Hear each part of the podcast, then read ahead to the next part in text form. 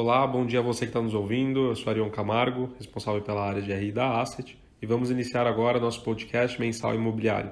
José Eduardo Varandas está aqui de novo comigo uh, para falar dos fundos e eu queria começar dessa vez falando do VGIP. Como é que foi o desempenho do fundo, Varandas? Bom, pessoal, vamos lá. É, como todo mundo já sabe, o VGIP 11 é o nosso fundo de CRI, onde a gente busca entregar uma rentabilidade atrelada à inflação mais prêmio. A gente encerrou o mês de outubro com todos os recursos alocados uh, do fundo em 18 operações, finalizando completamente a alocação da segunda emissão de cotas que a gente fez em agosto. É, com relação à distribuição de rendimento, é, em novembro a gente distribuiu um real para os cotistas, o que representa uma rentabilidade de 9% ao ano, mais IPCA, com base no valor de fechamento da cota de é, 99,88. É, em 13 de novembro, a gente publicou um fato relevante referente à oferta pública da terceira emissão uh, de novas cotas do VGIP. A gente está em período de silêncio e, portanto, nesse podcast eu vou me ater apenas a esses comentários né, referentes ao fundo. Quem quiser mais informações sobre o desempenho uh, do fundo em outubro pode acessar o relatório de gestão completo no nosso site. Apenas lembrando todo mundo que o limite para exercício de preferência se encerra no dia 3 de dezembro. Né? Então, quem quiser participar, fica atento e entre em contato com a sua corretora para verificar todas as condições da oferta.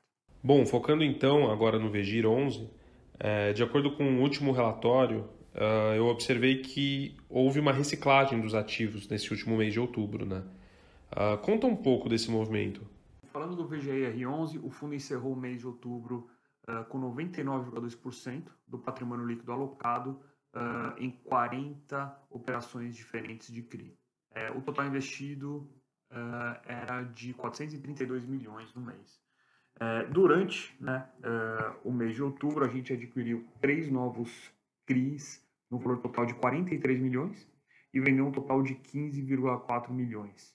É, nesse movimento de aceleração da reciclagem da carteira que a gente uh, tem comentado nos relatórios e nesse podcast. É, esses movimentos de aquisição e venda de ativo elevaram a taxa média da remuneração da carteira em 41 basis points, devido aí ao aumento do spread médio uh, da carteira de CRI em CDI, que passou de CDI mais 4 em setembro para CDI mais 4,3% ao ano em outubro.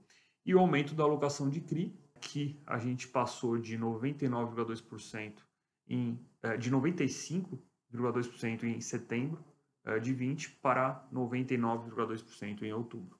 Eh, a gente continua com o foco na manutenção da rentabilidade do fundo em níveis atrativos, eh, mantendo ao mesmo tempo a qualidade de crédito e perfil de risco da carteira. Mais uma vez, vale afirmar que, nesse, que esse movimento de aceleração e reciclagem natural da carteira é constante e a gente continua avaliando oportunidades de investimento e desinvestimento. E no final, qual que foi o resultado da carteira, Varandas? Quanto é que o Vegir entregou para o cotista em outubro? Bom, a distribuição de rendimentos do fundo referente ao mês de outubro foi de 41 centavos por cota, equivalente a uma rentabilidade líquida de CDI mais 3,83% ao ano, que é aproximadamente aí 300% do CDI, com base no valor uh, da cota no fechamento do mês, que foi de 87 reais. Fazendo essa conta agora, considerando o valor da, da da cota em 100 reais, que foi o valor que o cotista pagou nas primeiras emissões lá atrás, essa distribuição é equivalente a CDI mais 3,07% ao ano. É, no ano, a distribuição de rendimentos acumulada é de 4,85 por cota, que é equivalente a CDI mais 2,98, é, com base no valor da cota de 100 reais. Ok, agora é, sobre os efeitos decorrentes da crise relativa ao Covid-19, como é que estão hoje as carteiras do ponto de vista de crédito? Bom, em relação à crise da Covid-19, a gente entende que ainda existem incertezas no ambiente é, econômico, embora diversos setores da economia uh, já estejam se recuperando. Vale sempre destacar que, como a gente menciona no relatório de gestão, uh, que os CRIs encontram-se adimplentes e a gente está bastante próximo aí no trabalho de monitoramento e acompanhamento de todos os ativos é, e a carteira, é, na nossa visão, continua saudável. Para a gente encerrar, então, nós tivemos uma pergunta no Instagram do Vitor Paulosi que questiona qual a projeção do VGIP e do VG para 2021 em relação às suas alocações de CRI, CDI e IPCA. Vitor, obrigado pela pergunta. É, a gente não costuma dar guidance de alocação, mas o que eu posso te dizer é que, seguindo a estratégia dos fundos, a nossa carteira de CRIs do VGIP tende a ter uma concentração nos papéis em inflação, até porque esse é o benchmark desse fundo, e a nossa carteira de CRIs do VGIR tende a ter uma concentração em CDI, que é o benchmark desse fundo. É, quando a gente montou a estratégia uh, dos fundos, né, do VGIR, do VGIP, aqui, a gente quis deixar bem clara essa separação de benchmark, de rentabilidade, para justamente deixar na mão do investidor tomar a decisão do quanto ele quer ter de exposição em CDI e em IPCA, podendo comprar cota uh, de cada um dos fundos, né, do VGIP do VGIP, para compor a sua carteira. Né?